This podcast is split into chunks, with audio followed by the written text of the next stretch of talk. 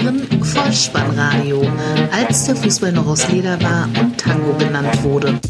Herzlich willkommen und hallo zum Vollspannradio, der Podcast unter dem Motto, als der Fußball noch aus Leder war und Tango genannt wurde. Mein Name ist Dirk, auf Twitter unter Vollspannradio und spike.dh unterwegs und ich begrüße euch ganz recht herzlich zur 183. Ausgabe des Vollspannradios, der VSR 157 mit dem Titel Spielglück, die Nachlese zum Spieltag Nummer 19.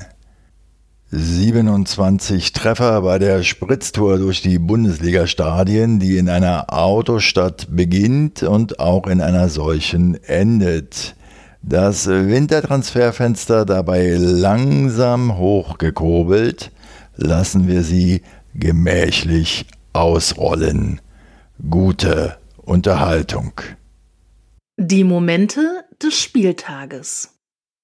Freitagabend, 20.30 Uhr und unser Navi steuert uns geradewegs in die Arena mit dem Stern. VfB Stuttgart gegen den ersten FSV Mainz 05. Torlos zur Halbzeit am Ende 2 zu 0 für den VfB.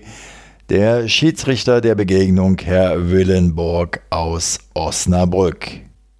Der erste Spielabschnitt war hauptsächlich geprägt durch verletzungsbedingte Ausfälle. In der 26. Spielminute musste Stuttgarts Kapitän Castro frühzeitig verletzt das Feld verlassen in seinem 400. Bundesligaspiel. Für ihn kam Förster auf das Grün. In der 27. auf Mainzer Seite Quaison verletzt raus, für ihn Burkhardt auf dem Feld. Keine Tore also zur Halbzeit. Nach Wiederanpfiff lässt der The Zone-Kommentator in der Live-Übertragung in der 51. folgenden Satz fallen, der die Begegnung bis dahin ganz gut beschreibt. Er sagt, zerfahren ist noch freundlich ausgedrückt. 55. Der Portugiese Sousa im Stuttgarter Leibchen hat Platz, kommt zum Flanken aus vollem Lauf. Der Ball landet auf dem Kopf von Kalajdzic, der sich gegen Niakate durchsetzt und ins linke Eck einnickt. 1 zu 0. Bei der Vorarbeit hat sich Sousa offensichtlich verletzt, sodass er in der 58. gegen Massimo ausgewechselt werden muss. Die Rheinhessen treten in der 61. das erste Mal gefährlich in Erscheinung. Latzer Freistoß von der rechten Seite, Kopfball Onisivo an die Latte. In der 72. Spielminute dann das 2 zu 0 für den VfB. Ein Tor, bei dem man früher schier ausgeflippt wäre. Ich war zu diesem Zeitpunkt fast eingeschlafen. Ballverlust, Missverständnis zwischen Bell und Östonali am eigenen 16er. Silas Warmangi Tucker schnappt sich das Leder und läuft auf und davon fast über den gesamten Platz 80 Meter Sprint sein elftes Saisontor. 2 zu 0 das Endergebnis. Somit stand der erste VfB Heimsieg der laufenden Spielzeit fest. Glücksmoment sicher auch für Schwabentrainer Matarazzo, der, wie der Kicker zu berichten wusste, im neunten Heimspiel als Coach endlich seinen ersten Heimdreier bejubeln durfte. Längere Droststrecken gab es nur in der Anfangsphase der Bundesliga, so in der Premierensaison 63-64. Da wartete Saarbrückens Helmut Schneider zwölf Spiele auf seinen ersten Erfolg. Zwei Jahre später war es dann Heinz Ludwig Schmidt, der gar elf Begegnungen ausharren musste, bevor er den ersten Dreier einfahren konnte. Sein Verein damals Tasmania Berlin. Samstag 15.30 Uhr beste Bundesliga-Zeit äh, zu Besuch vor der leeren schwarz-gelben Wand. Borussia Dortmund gegen den FC Augsburg 1 zu 1 zur Pause, 3 zu 1 am Ende. Schiedsrichter Edrich aus Hamburg. Chancenfeuerwerk in der Anfangsphase der Dortmunder. Sancho in der siebten, Brandt in der achten, frei vor Gikiewicz, Haaland in der neunten, alle erfolglos. Das erste Tor machen die Fuggerstädter in der zehnten. Volley kommt der Ball von Iago in die Mitte. Nach einem Luftduell prallt er zu André Hahn. Akanji zu Passiv und Hahn aus elf Metern ins linke Eck 0 zu 1. Die Augsburger stehen tief hinten drin und attackieren die Gastgeber erst kurz hinter der Mittellinie, die wiederum mit Tempo auf das gegnerische Tor zurollen. Und bei einer dieser Angriffsaktionen, beim Schuss von Reina in der 18. hat Iago im eigenen 16er die Hand am Ball. Der Schiedsrichter bemüht die Möglichkeit der Review Area und gibt dann Handelfmeter. Erling Haaland tritt an, trifft mit Wucht die Latte. Jekiewicz muss in der 23. alles aufbieten, um einen Haaland-Kopfball zu entschärfen. Der Ausgleich fällt dann aber in der 26. Spielminute. Freistoßflanke von Reus aus dem linken Halbfeld. Delaney am ersten Pfosten, langes Eck, 1 zu 1, Halbzeitstand, Halbzeitfazit, 10 zu 2 Torschüsse für den BVB. In der zweiten Halbzeit münzen die Dortmunder ihre Überlegenheit dann auch in Zählbares um. 63. Guerrero in den Lauf von Sancho 2 zu 1 und in der 75. Bellingham schickt Holland auf die Reise, der flankt von der Grundlinie nach innen. Udo Kai lenkt die Kugel ins eigene Tor. Endstand 3 zu 1. Werder Bremen gegen den FC Schalke 04 1 zu 1 das Endergebnis Pausenstand 0 zu 1. Eine verdiente Halbzeitführung für die Knappen, weil Werder selbst gegen das Tabellenschlusslicht sehr defensiv begann und nur durch Distanzschüsse in der ersten Hälfte auf sich aufmerksam machte. Sargent in der 14. und Schmid in der 16. Das Tor für Schalke in Minute 38. Becker hat das Auge für Harit und der sieht Mascarell 15 Meter gegen die Laufrichtung von Pavlenka, rechtes Eck 0 zu 1 nach Wiederbeginn Bremen dann stärker, näherte sich dem Ausgleich langsam an. Toprak per Kopf in der 50. Sargent drüber in der 53. 77. Spielminute. Da ist er, der hochverdiente Ausgleich. Osako schickt Rashica über die rechte Seite. Der legt zurück auf Möwald. 16 Meter Torentfernung, rechtes Eck 1 zu 1. Von den Gelsenkirchnern offensiv in Halbzeit 2 nichts mehr zu sehen. Da änderte auch die Einwechslung von Huntelaar Spielminute 80 nichts mehr. Toprak in der 82. und Rashica in der 87. mit Bremer Gelegenheiten. Der Ball war noch einmal im Schalker Netz, aber Gabriel Selassie stand bei einer Vorlage auf Eggestein deutlich im Abseits. Da schrieben wir aber bereits die vierte Minute der Nachspielzeit 90 plus 4 also. Es blieb letztlich beim 1 zu 1 Remis. FC Bayern München gegen die TSG 1899 Hoffenheim 4 zu 1 bei einer 2 zu 1 Halbzeitführung für die Münchner. Der Referee Herr Kortus aus Röthenbach an der Pegnitz. Es war der vierte Sieg in Serie für die Bayern, wobei die Hoffenheimer die erste Gelegenheit hatten. Nach einem Schnittstellenpass Bebu allein vor Neuer in der achten Minute. Später scheiterte er noch einmal in der 26. Dazwischen Müller mit einem Schlenzer an die Latte. In der 32. dann das 1 zu 0. Eckball Kimmich, Kopfball aus 8 Metern Boateng 1 zu 0. 43.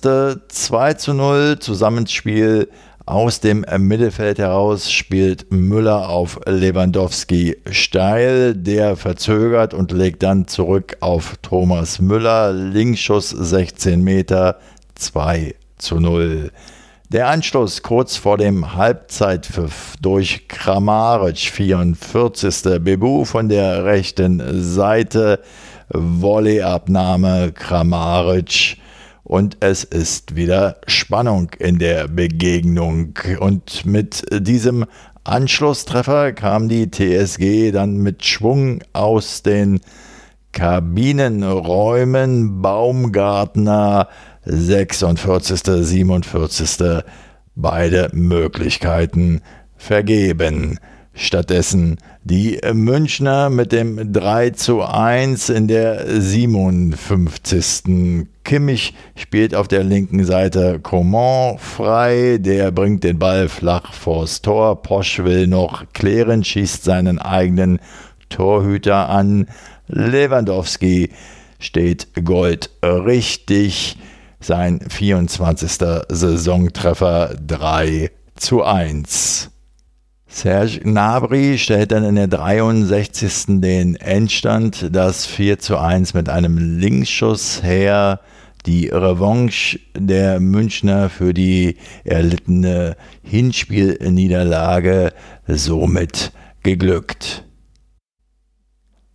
auf an die alte Försterei nach Köpenick, wo der erste FC Union Berlin Borussia Mönchengladbach zu Gast hatte. 1 zu 0 zur Pause führte. Am Ende trennten sich beide Mannschaften 1 zu 1 unentschieden. Der Schiedsrichter war Herr Dankert aus Rostock. Die Berliner spielbestimmend, jedoch zu keiner Zeit so wirklich zwingende Gefahr für die Fohlenelf. Dennoch die Führung für die Gastgeber in der 31. Spielminute selbstverständlich durch eine Standardsituation. Freistoß Ingwertsen, der Ball lange unterwegs, Knoche im Strafraum per Kopf 1 zu 0. Es war bereits der zwölfte Treffer der Unioner nach einem ruhenden Ball. Nur der Gegner Mönchengladbach ist noch effektiver bei 16 Standards, die erfolgreich zu Toren führten. Die 59. Spielminute. Wir befinden uns bereits im zweiten Spielabschnitt.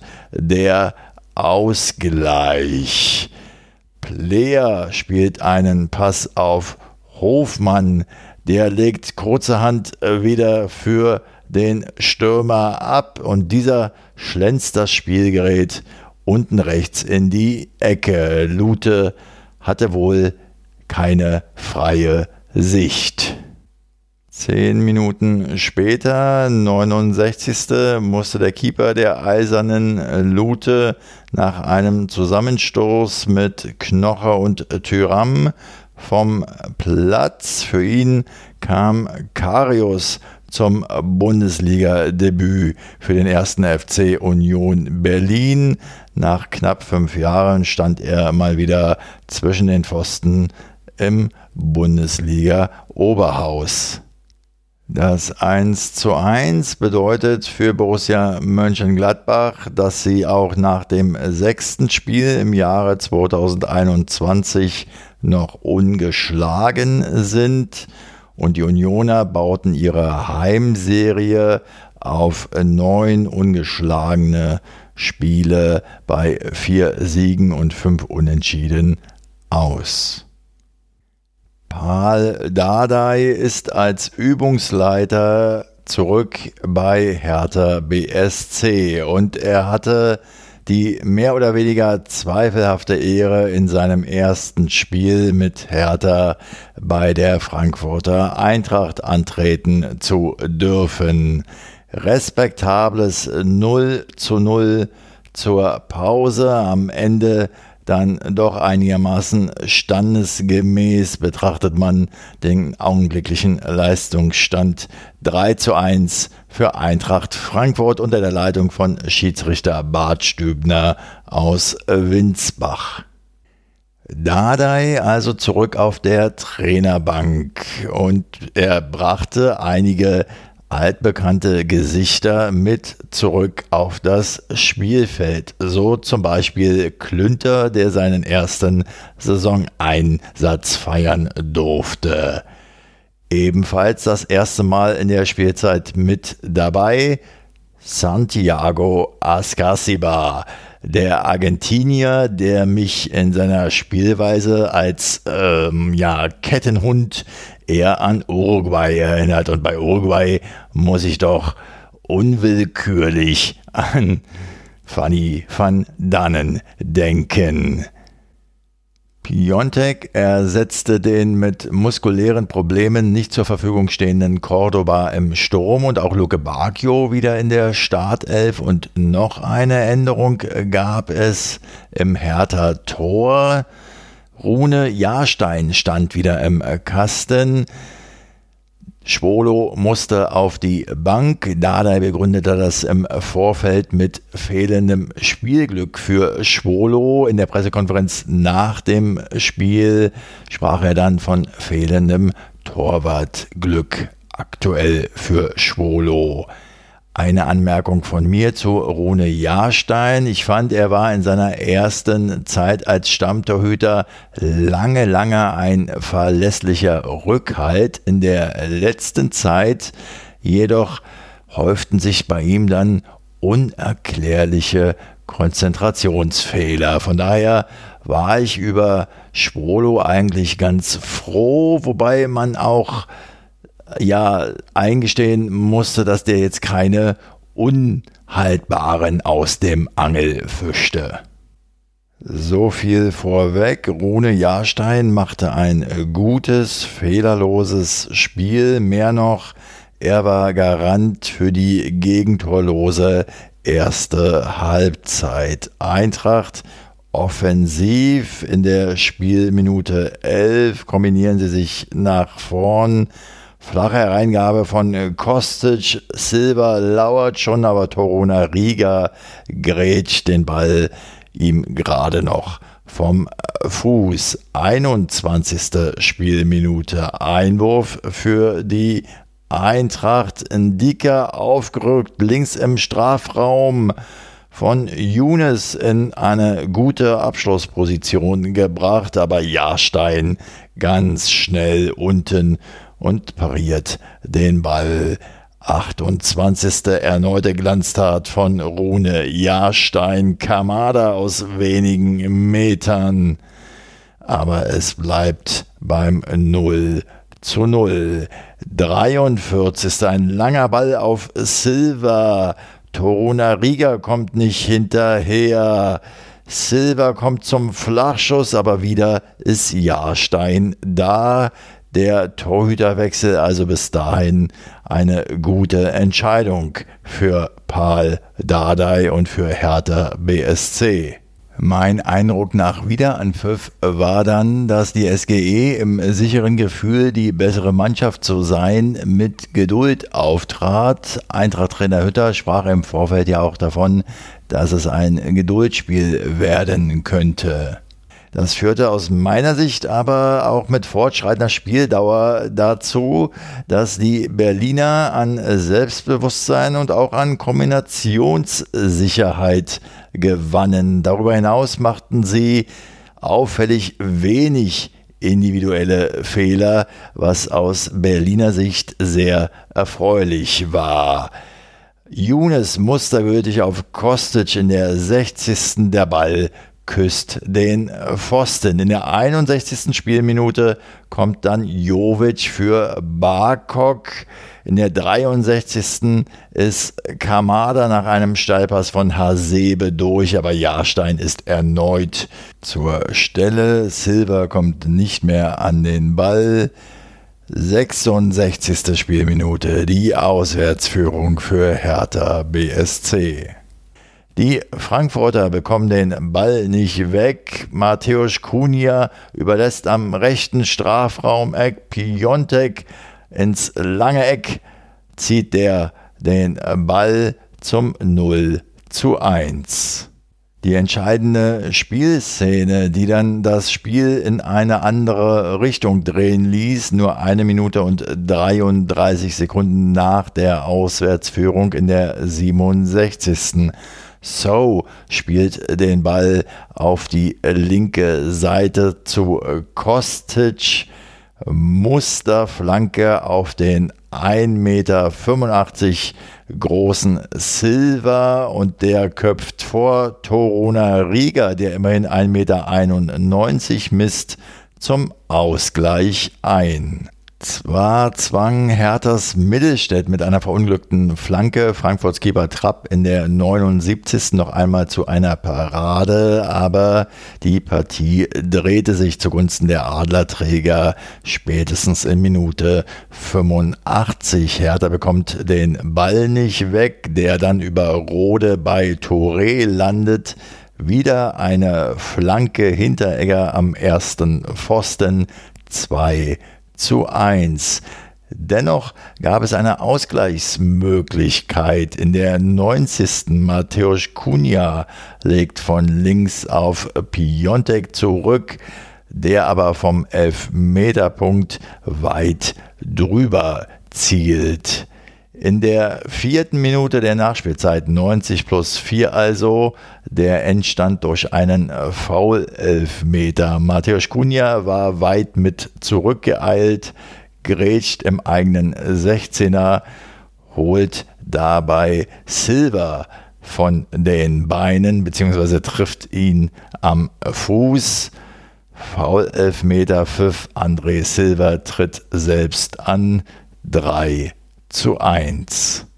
Die Eintracht somit im achten Spiel in Folge ohne Niederlage, während Hertha BSC mittlerweile seit fünf Spielen sieglos ist. Persönliches Fazit aus meiner bescheidenen Berliner Sicht. Ich denke, dass da schon wieder einiges Gutes mit dabei war.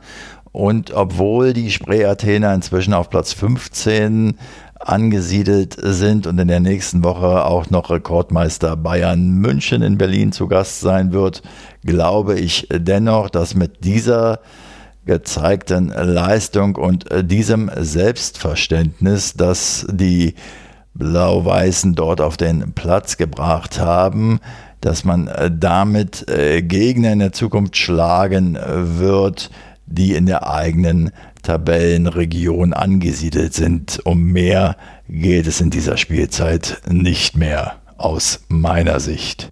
Und was hat Paul Dardai nun nach der Wiedereinsetzung als Hertha-Trainer auf der Pressekonferenz nach dem Spiel gegen Eintracht Frankfurt zu sagen?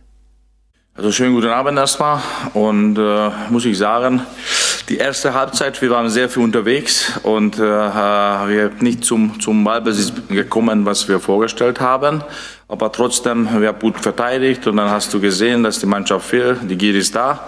Halbzeit haben wir einiges umgestellt und äh, da haben wir besser rausgekommen, auch vom Ballbesitz her. Wir haben auch bessere Fußball gespielt, haben unsere Torchance gearbeitet, haben zur Führung gegangen. Aber nach der Führung muss man sagen, da fehlt ein bisschen Erfahrung, ja. Und äh, das ist kein Vorwurf für jemand, aber die Mannschaft ist jung und, und, und diese Erfahrung, wie man diese 1-0-Führung auswärts umzugehen sollst, das war nicht da und äh, schlechter Moment sofort 1-1, dann zum Schluss äh, die 2-1, wir, hab, wir waren vorbereitet, wir wissen, wie, wie die Flanke geschlagen werden hier und, äh, und trotzdem nahmen wir zu spät da.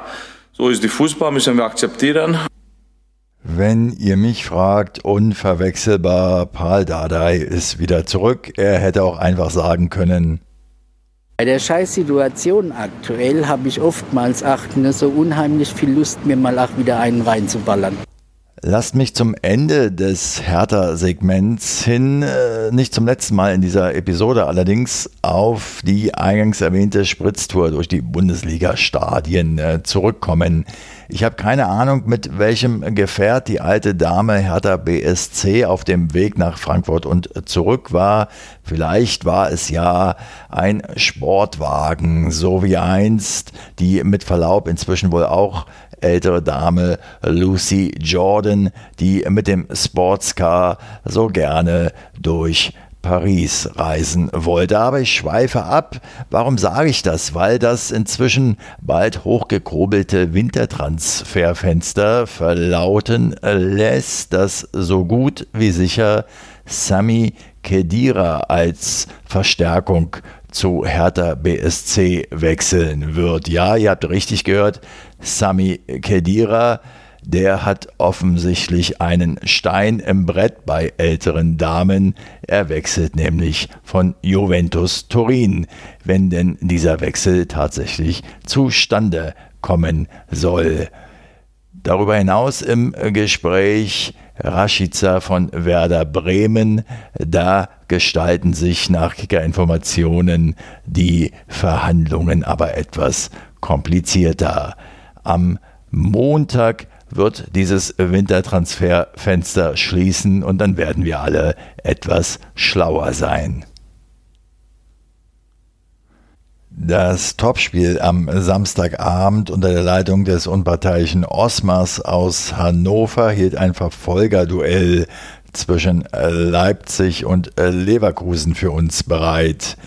Keine Tore zur Pause, 1 zu 0 am Ende für die Sachsen. Es war ein umkämpftes Spiel, bei dem die jeweiligen Abwehrreihen den Ton angaben.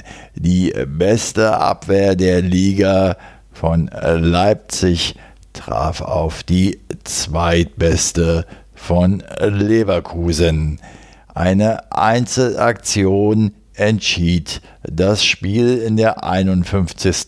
Spielminute. Olmo rechts quer zu Nkunku 16 Meter. Zunächst von Tapsoba geblockt, aber dann versiert legt Nkunku den Ball an Würz vorbei und versucht es noch einmal. Diesmal nur noch 13 Meter Torentfernung, freie Schussbahn 1 zu 0.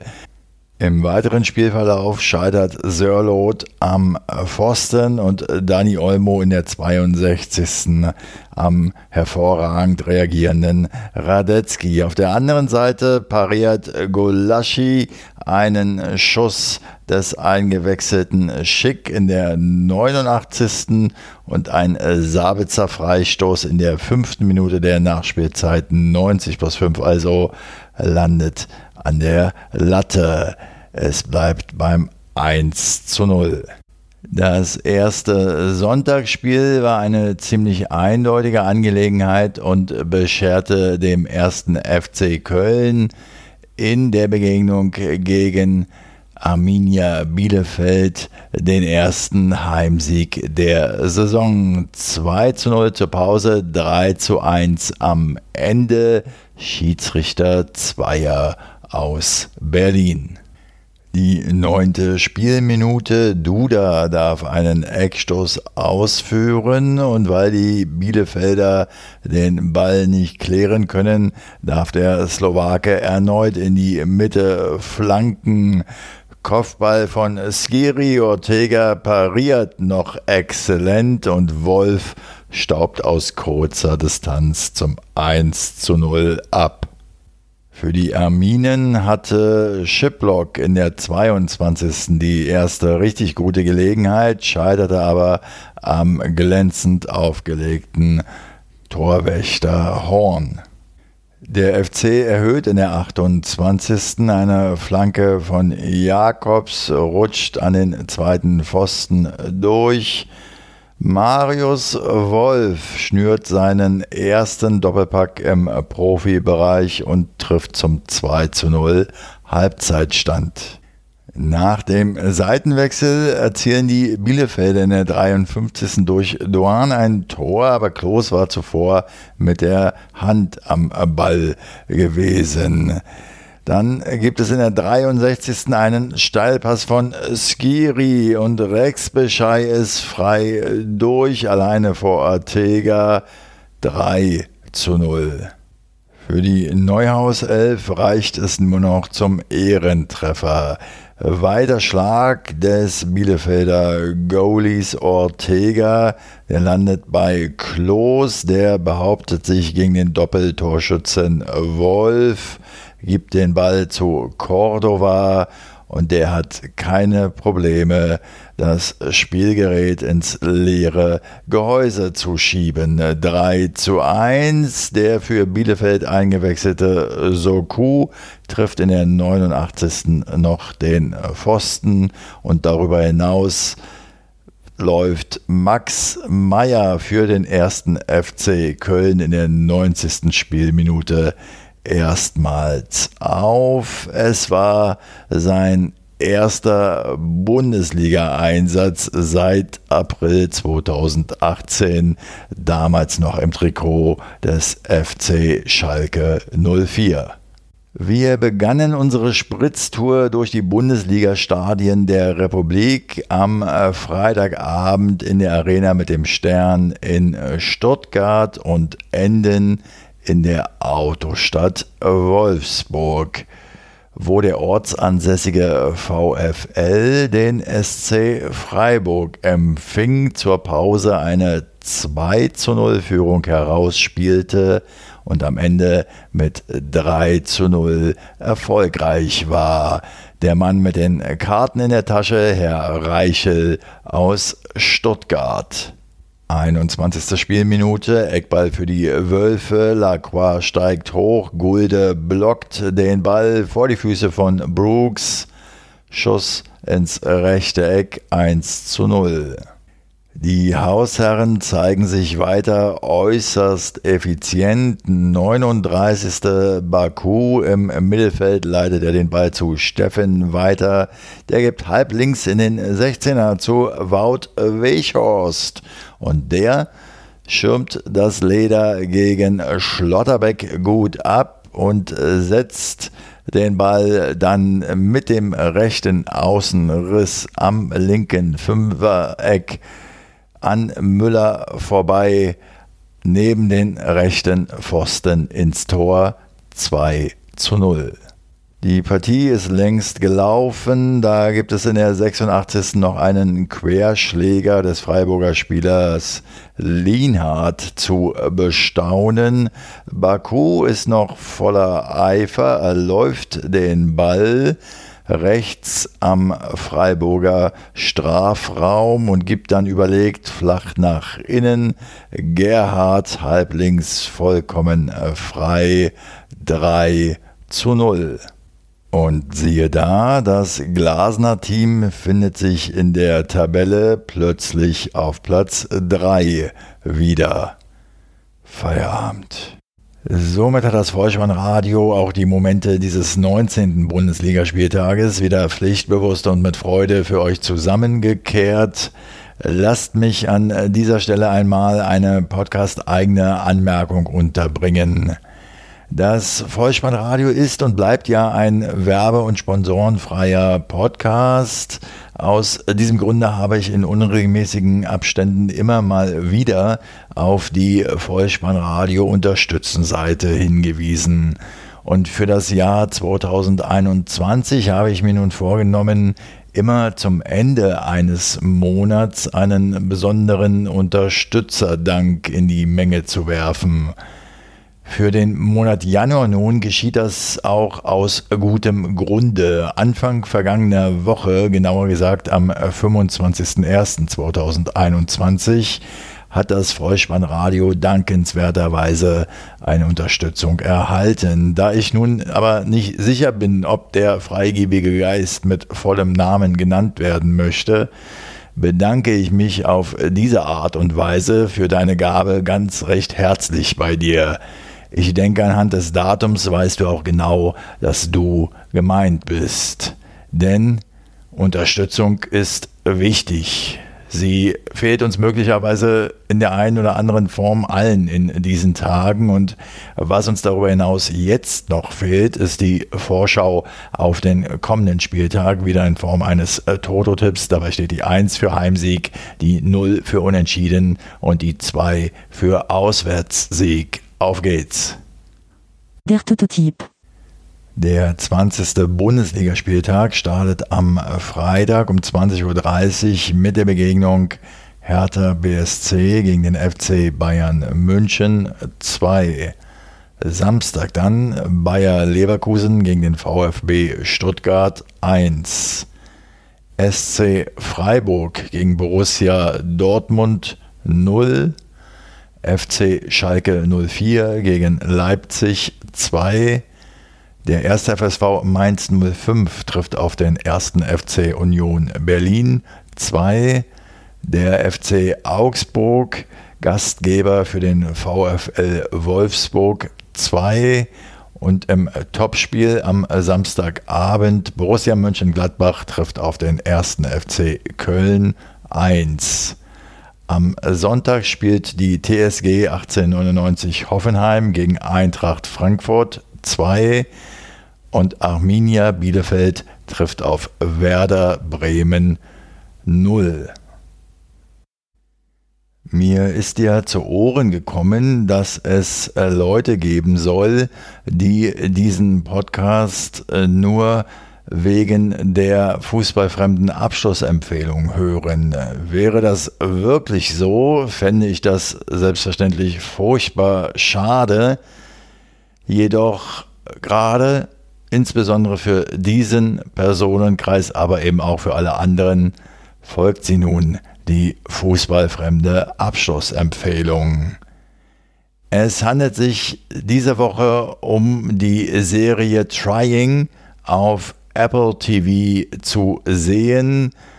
Ein junges Paar, sie Callcenter-Agentin, er Englischlehrer, beschäftigt sich in den acht Folgen der ersten Staffel sehr eindringlich mit dem Thema Adoption. Es handelt sich bei dieser Serie um einen bunten, vergnüglichen Streifzug, eine Sightseeing-Tour mit Kindern durch die Weltmetropole London. Mir hat es gefallen. Wenn euch dieser Podcast gefallen hat, dann lasst es mich wissen. Ihr findet alle Kontaktmöglichkeiten auf der Website des Vollspannradios bolzen und Truppen.potspot.de. Folgt dem Vollspannradio auf Twitter und abonniert diesen Podcast kostenfrei, denn so verpasst ihr keine weitere Episode. Das äh, Wichtigste aber ist, empfehlt das Vollspannradio sehr gern weiter, denn das hilft ungemein, es noch sichtbarer zu machen. Ich bedanke mich für eure Zeit, für eure Aufmerksamkeit und für euer Vertrauen in diesen Podcast und verabschiede mich auch heute wieder mit dem Hinweis für den Fall, dass ihr die Kugel mal wieder im Netz unterbringen wollt. Kopf, Innenseite, Außenriss und Hacke Nein, nur mit dem Vollspann geht er rein. Vielen Dank, bleibt gesund, ciao. Sie hörten Vollspannradio. Vollspannradio. Vollspannradio. Vollspannradio. Vollspannradio.